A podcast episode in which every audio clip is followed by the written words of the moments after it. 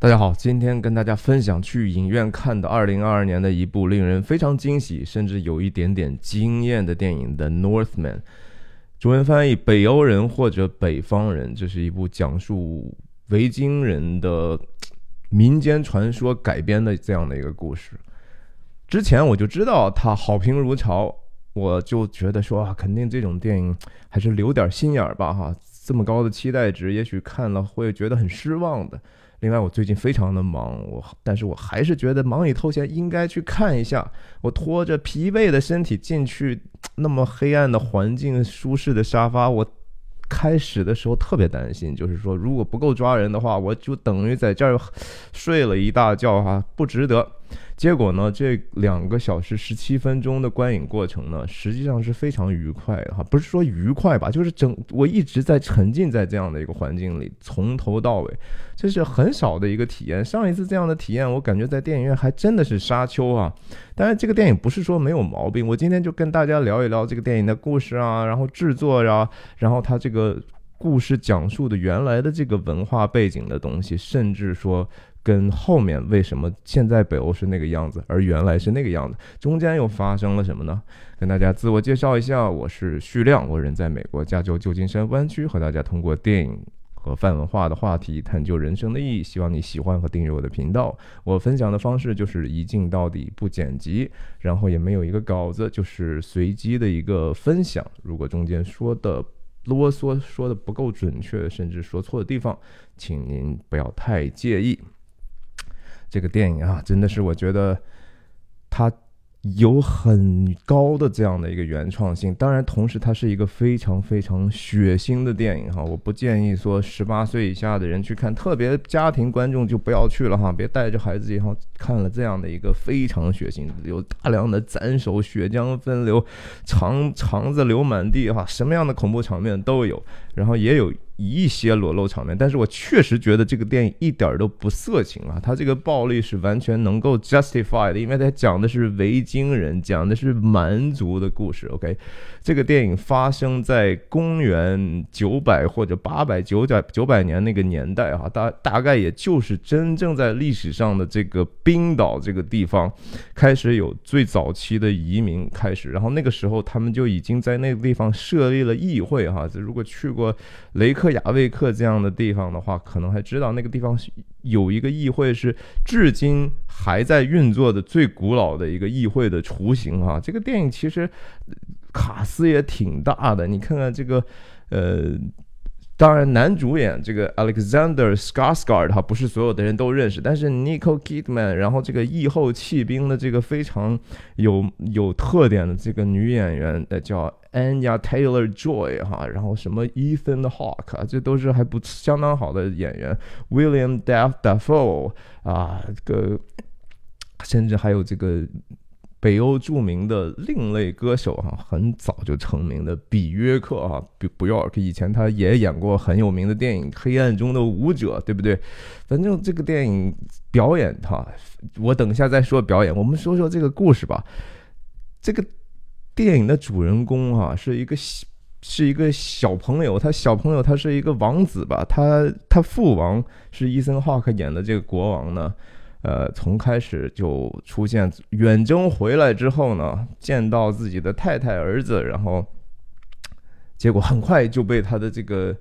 兄弟哈就杀了，就夺权了。然后他这个小朋友的妈妈，也就是 Nicole Kidman 演的这个王母后呢，就跟着人家一起走了，就被掠走了。然后小朋友为了逃命，然后就发誓说：“我一定要有一天回来。”对不起。我要给父王报仇，我要拯救母后，我要杀掉这个仇家哈，也是我的叔叔。那整个当然就是听起来是不是非常熟呢？太典型的一个故事了，对吧？这个这是他长大之后，这个主人公叫 Amelith。听这个名字会不会觉得很熟悉呢？而且这个形象，大家会不会想到蛮人王柯南？哈，以前施瓦辛格演的野蛮人柯南，那个很多很多的，呃，外形确实是有一点点像。但是这个电影的这些细节哈，就是服装、道具、化妆，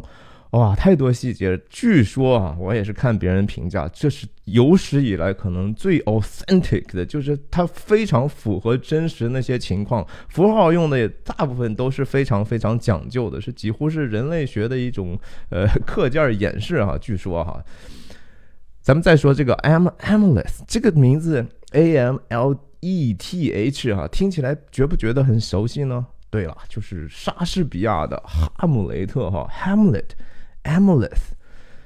哈姆雷特的另一个名字不就是《王子复仇记》嘛，对吧？他原来的名字叫呃哈姆雷特丹麦王子嘛，对吧？丹麦王子的复仇，就是松散的基于北欧的这样的一个 folklore 哈民间传说改编的这样的一个戏剧。那这个。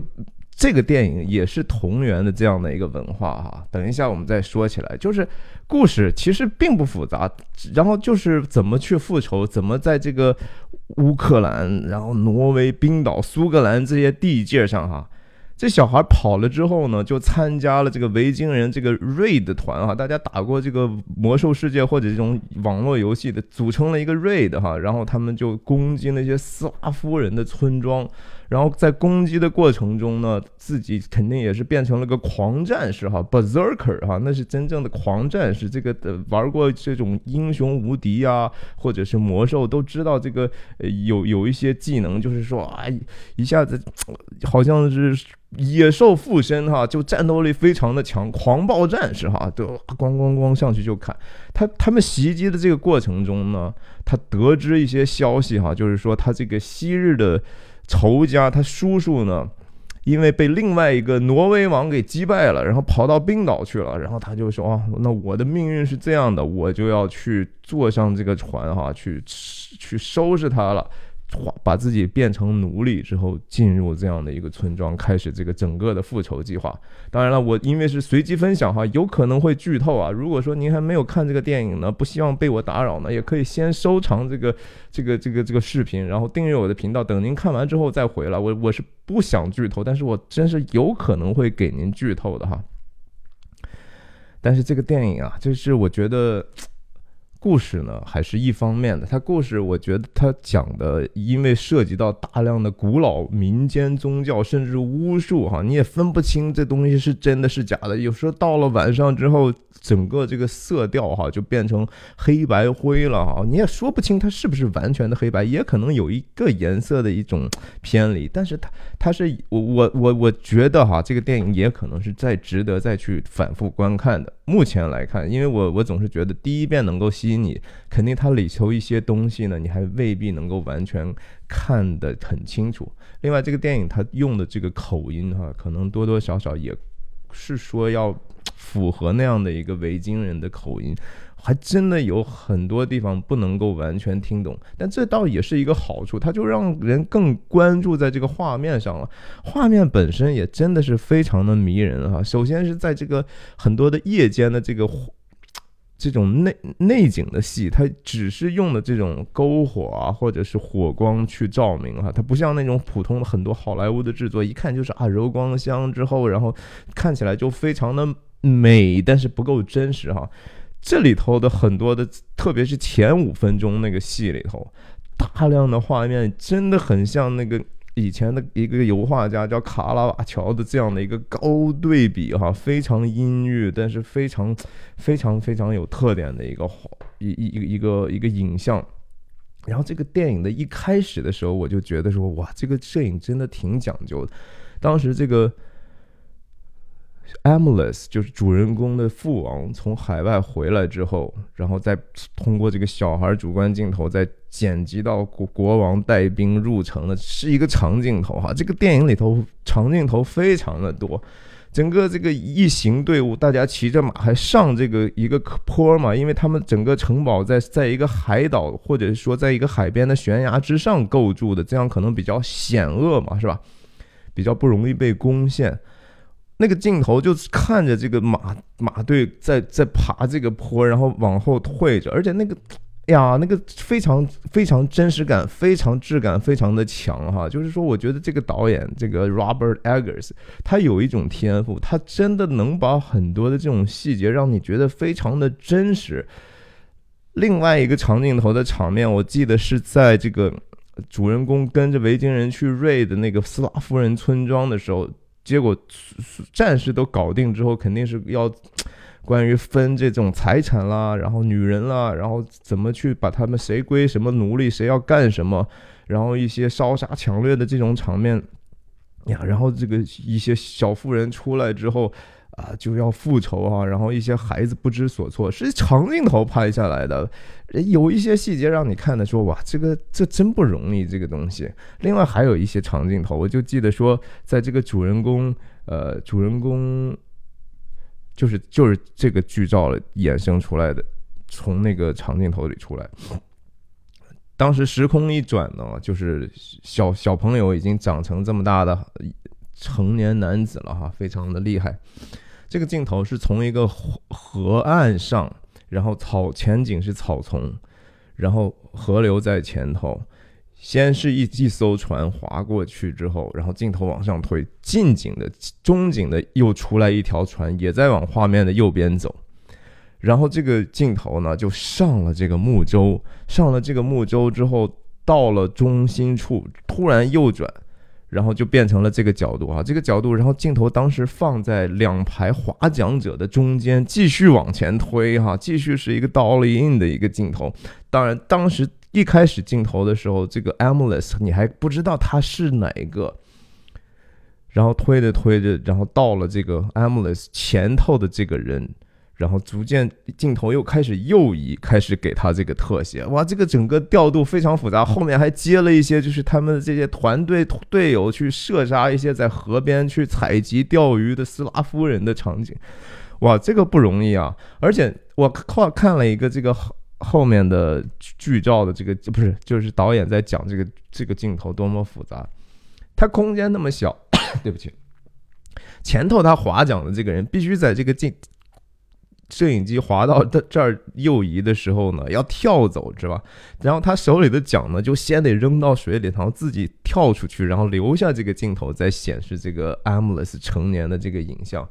那这个给这个演员也很有压力啊，对吧？你想这个整个这么多一个呃叫什么 logistic 的努力，嗯，就是各种物资编呃后勤的这种需要，对吧？你要。搞演的不够好，老导演说 cut 重新来过，哇，这个 reset 这个场景可需要大概半天的时间呢，所以呃挺不容易的。然后这个在这个交轨的一些场面啊，这个啊这这就是那个 berserk，他们要围着篝火，就是让这些所谓的熊或者狼的灵附到他们身上，让他们变得勇敢无情啊，非常的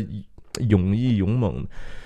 哇塞，这个这种这种巫术的场面，我真的是没有见过。就是说我真的没有见过，让我觉得说啊，可能真的人类就是这样搞的哈，就是要有这样的仪式，你才有可能放下所有的理智去做出来那些极其嗜血的举动。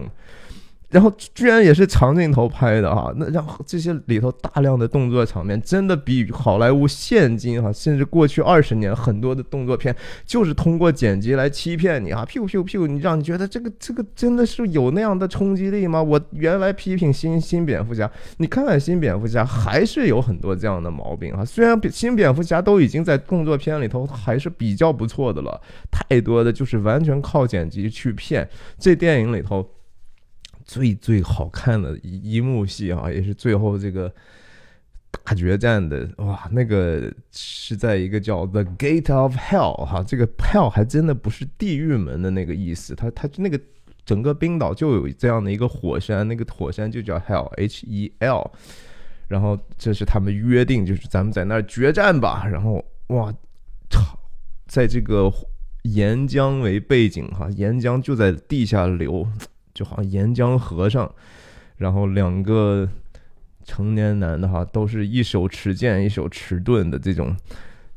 然后赤裸着身体的一个肉搏，哇，这真的是拍的好啊！这动作编排的冷兵器，而且长镜头，非常非常的印象深刻哈。然后这个这个电影的声音哈，哎呀，真的是非常非常的细致啊！我我觉得不容易啊，声音。然后音乐，音乐据说你像两个多小时的电影哈，它据说音乐就大概有有两个小时了，就是那么满，然后大量的鼓声，那个鼓给给人的，也许为什么我没睡着，就是太 visceral 了哈，给给人很多很多的这种身临其境的一种激动的感受，呃，然后这个道具哇，美术我都觉得。他大概花了八九千万啊，算是也不算特别大的制作，但是放在这样的一个作者型里头，确实也挺冒险的啊。演员，说说演员吧，这个这这哥们儿哈，我觉得有了这部戏以后就是一线巨星了哈。然后伊森霍克演的他爸，哎呀，这个演演的也是相当相当不错的。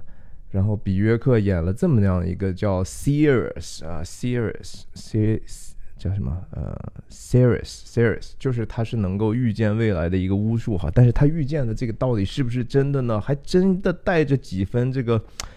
我最近在分享《麦克白》哈，《麦克白》的悲剧里头的女巫怎么去跟麦克白讲他的未来哈，这个女这个里头的比约克演的这个多多少少也是哈，给他看到的意象不是完全是真的啊。然后威廉达福演的这个。他是一种就是在宫廷里头斗这斗这个王国王的叫 Jester 这样的一个角色哈，有点点像小丑，然后他同时带着很多的这种呃巫术的能力哈，比如说让这个小朋友和他爸然后变成装成狗，然后让他们呃就是一种精神上有这样的一种野性的能力的这样的一个场场景。结果这个威廉达福这个角色后来还被弄死了啊，被被那个主人公的叔叔弄死之后呢，他的头就就交给了另外一个，也是一个巫师哈或者魔法师，然后那个人就拿着威廉达福的这个头，然后这个头呢还能继续发语言哈，挺神奇的，然后。这样的一个设置也是在北欧的这种民间传说、口述历史当中存在的，所以这这里头还真的用点挺多，挺有文化的。你别说，不是那么简单的。就是说，为什么很多现代那种编出来以前的这种文神话啊，你就看了说这太可笑了哈。而但是那种流传下来东西呢，稍微经过一些整理和清晰化呢，你就听起来细思极恐。为什么呀？因为其实人。人间可能就是这样的一个实景哈，在过去的很多的部落这种征战里头，大家都号称自己有一个神，或者有很多神在保护他们的这个族群的命运嘛，不是吗？然后就说他们也会讲一些故事，对吧？就说这个神有什么样的一个特性，他到底有什么样的历史？然后这个其实这个故事本身寓意的一些他们所看重的价值哈，一些最最人性当中最最。应该被了解的东西，然后这个东西延伸出来就是文明啊。它，你说文明是有高低的哈。你原始的部落，你如果就是简简单单的很粗鄙的一个神哈，比如说这个神就是荒淫无度，就是就是厉害，就是一就是一熊狗熊黑瞎子啊，他们可以崇拜这个，那他他自然这个族群就是崇尚武力，对吧？我去了之后就和黑猩猩一样，我把对方都手撕了就算了，把对方的孩子都砸死。但你这样的部族是不是就能够壮大发展，能够集结更多的子民，然后和平的和其他族裔相处呢？不行嘛，对不对？这就是说，大家这种各自所崇拜的一些假神偶像或者交鬼的这种巫术，最后慢慢就被淘汰了。这这个电影里头，我觉得很有意思的是说，他没有用一个基督化的眼光去看这个整个的故事，但是他同时呢。体现出来就是说，人本身是怎么回事儿，人为什么会混乱到这样程度的一个大的道理，这是我更更喜欢这个大这个故事的一个原因了哈。再继续说回演员哈，我分享就是这样很乱，对不起。尼尼克尔基德曼演的这个也是和这个哈姆雷特的这个《王子复仇记》里头的那个。哈姆雷特他妈有几分相像，对吧？那那个剧里头也是他，他就不得不和这个，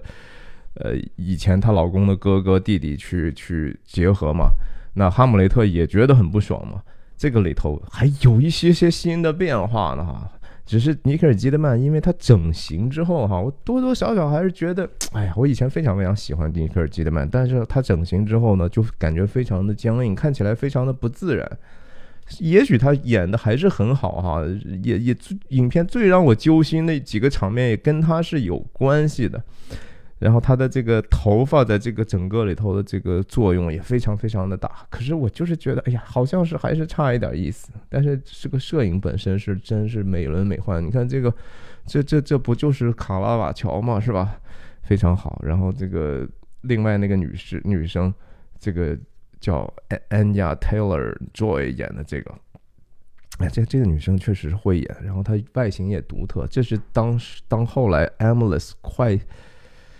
哎呀，不不剧透了，就是说她的一个意向吧，看到的这个自自己的后代的一个，其中还有。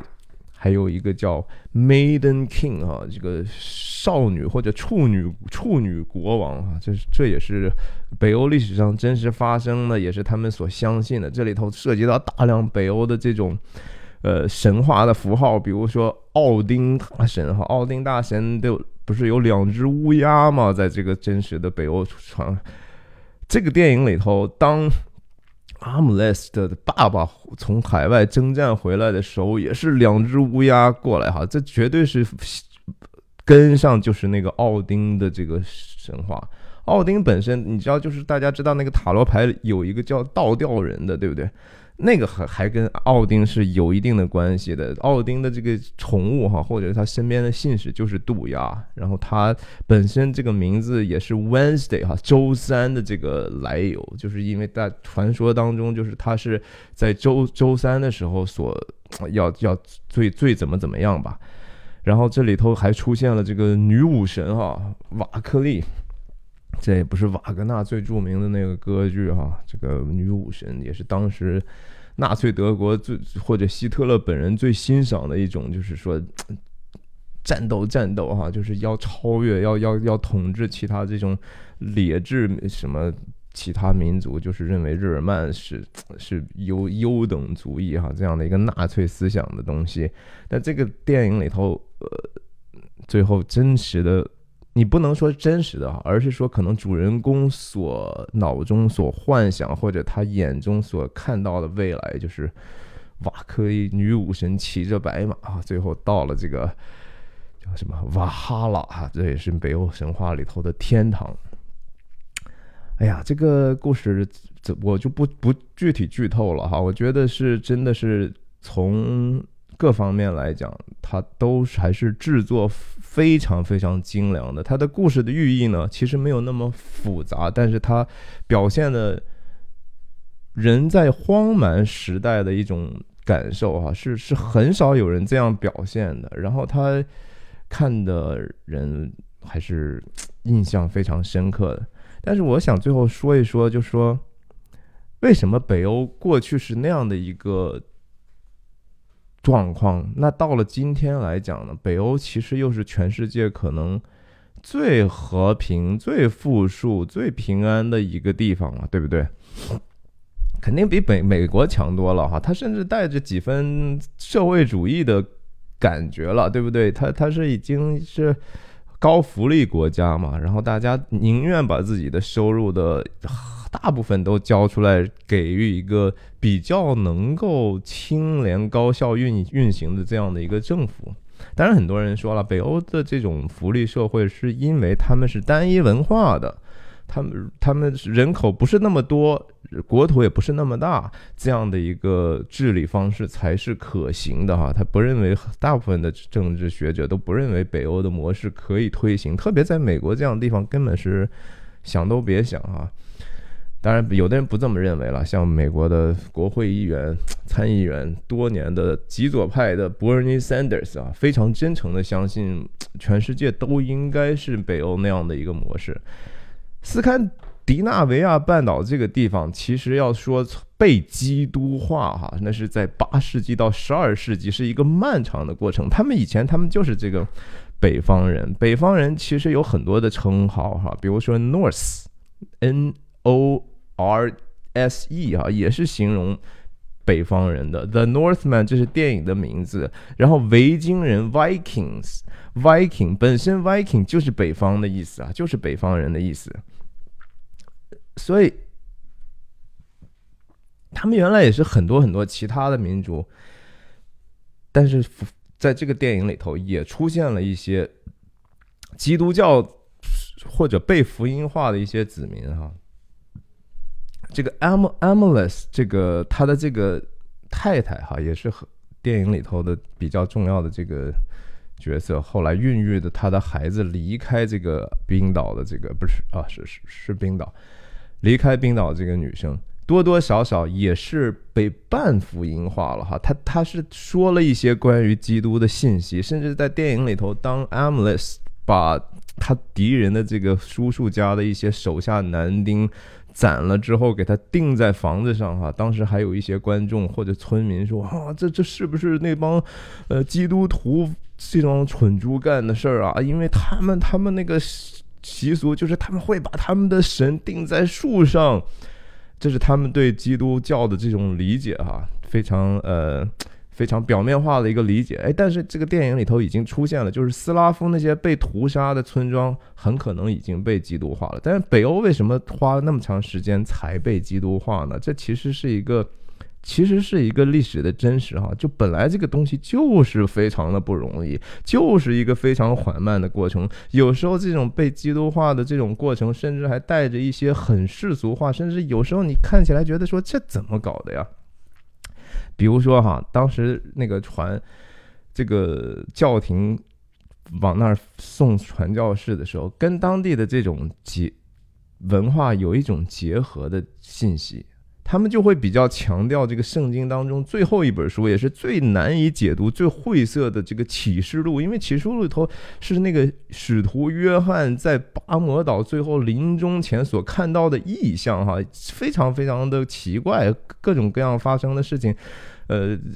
是人间没有见过的东西啊，什么七七个这的，七个那的，然后什么马呀，然后最后大蛇掉在地上什么的。但是这个里头有很有一些那种所谓的胜利的这样的一个符号的东西啊，这个是或者赢，或者就是把对方把这个魔鬼把把把坏的那个反反面的斩杀的这种。意象呢，就特别让北欧的这些维京人听得进去。他们就说：“哇，这个不就是我们想要的一个东西吗？这和我们文化里头，我们先祖崇崇拜那些那些大神们、众神们，就是就是要这样的素质啊！”哎，他们就从启示录开始，慢慢愿意了解福音的。所以就是说，我们基督徒讲，就说。上帝的话语有时候很奇怪哈，你不知道这个话语会在什么样的人心中产生什么样的一个影响，不知道的这个东西。然后，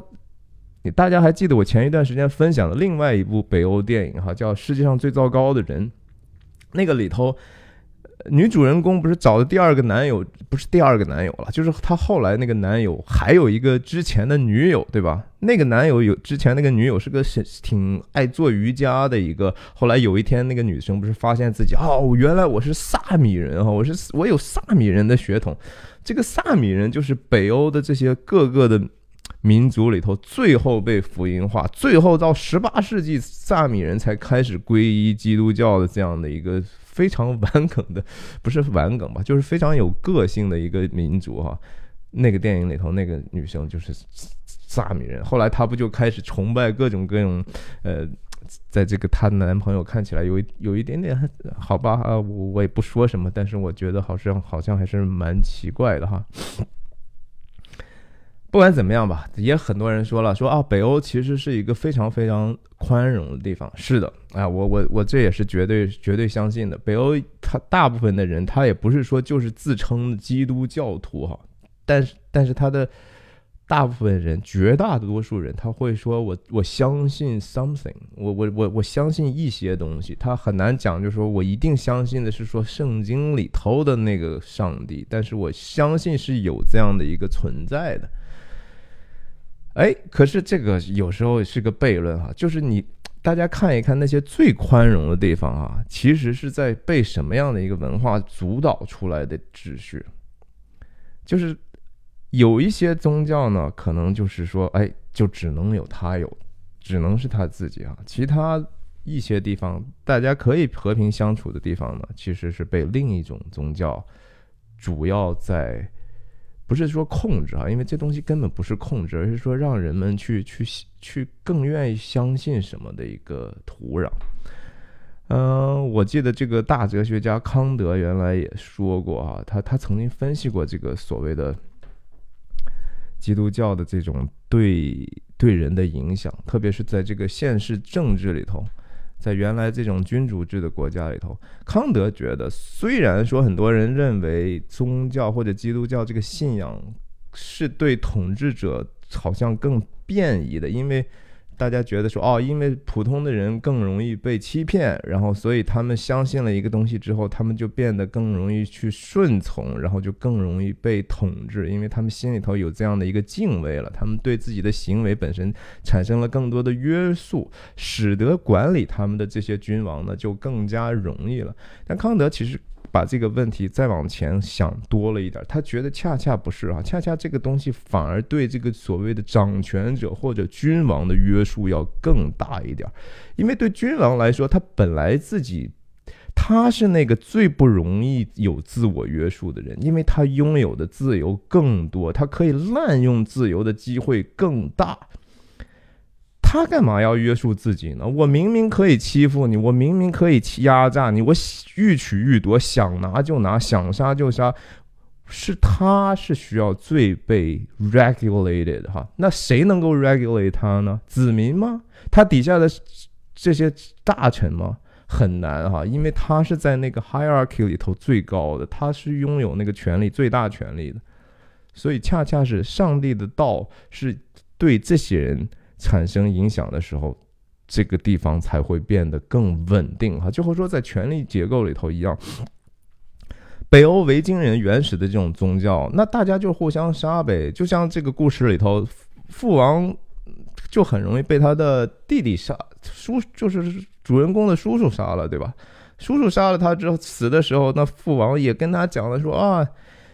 你觉得你能够把这个王国继续持续多久呢？对吧？你这样是，你很快就烟消云云散了，对不对？事实上可能也是这样，那个结构是不稳定的，就和大猩猩之间的这种一样啊。有一些实验表明，哈，就是说，在一个大猩猩群体里头，如果那个领头那个大猩猩。从来都是不 fair 哈，就不公平。然后想干啥干啥，从来不给这个老二、老三强大的、第二强大、第三强大、第四强大的留一点点的，呃，比如说其他的配偶也好，吃的也好，或者是你天天只是羞辱他们、欺负他们，那样那个老二、老三很容易就联合起来就把这老大干掉了哈。黑猩猩里就是这样干的。所以，权力真正要能够稳定的运行，甚至交接啊，这不是靠那个暴力的，不是靠你这个霸凌人的，还是靠一种道哈，是靠一种原则。这种原则其实恰恰是很多时候是服务别人，是爱人如己的一个精神哈。这个东西是是这是真的。所以在圣经里头也在讲哈，说。那些早期的使徒哈，那个时候那基督教还连还还没有成型的时候，那些使徒们讲的说，你们要跟他们这些普通的会众讲，你们要服从在上的权柄。为什么要服从在上的权柄？很多人觉得说啊，这个好像很不费因为这个如果说在上的权柄很坏呢，我干嘛还要一直去去服从他呢？然后就有很多的，即使在教会里头也不停的在查经的时候辩论哈，觉得这话真的是有道理吗？这好像更没有原则，听不进去啊。但其实我觉得使徒那个想法，其实恰恰是说，你只有说服从在上的权柄啊，你可能才能过上一个更加平安圣洁的生活。然后你这样服从他，其实对他来说就是一个最大的约束哈，让他看到。这个上帝的话语在人间的这种普通人身上的显现，他就会产生这样的一个敬畏，他就没有必要用那样极端暴虐的手段去对待你，这就是他对自己内心的一种劝诫和慢慢对真相的了解，然后这个地方慢慢就被福音化，就文明了哈。我觉得这个电影虽然没有提到。基督教啊，但是他在里头表现的那些被福音化的子民是非常非常正面的，真的，真是非常正面的。我不止听到一个评论家这样讲的了，那些人就是说，好像是如待宰的羔羊哈，但是他们有一种 peace，有一种平安在那儿，他非常非常微妙的把这个东西表现了一点点。当然，这个导演 Robert Eggers，我再一次我觉得说，我们喜欢电影的人应该继续去关注他以后的哈更多的作品。然后他自己也说了，他说：“哎，其实我，他说他挺痛苦的，因为这个电影他还是没有剪辑权哈，他没还没有大到就是说像诺兰那样的，就是说我老子说了算的程度啊。他毕竟还是。”年轻嘛，他有才华，但是还得受资本家的约束啊。但希望他这个这个电影不知道能不能打平成本哈。如果能的话，那他以后可能就有更多的话语权了。所以，如果在海外的、在台湾的或者其他的这这地方有供应的机会的话，请大家去支持他的这样的一个作品哈。那这期节目就分享到这里，再见。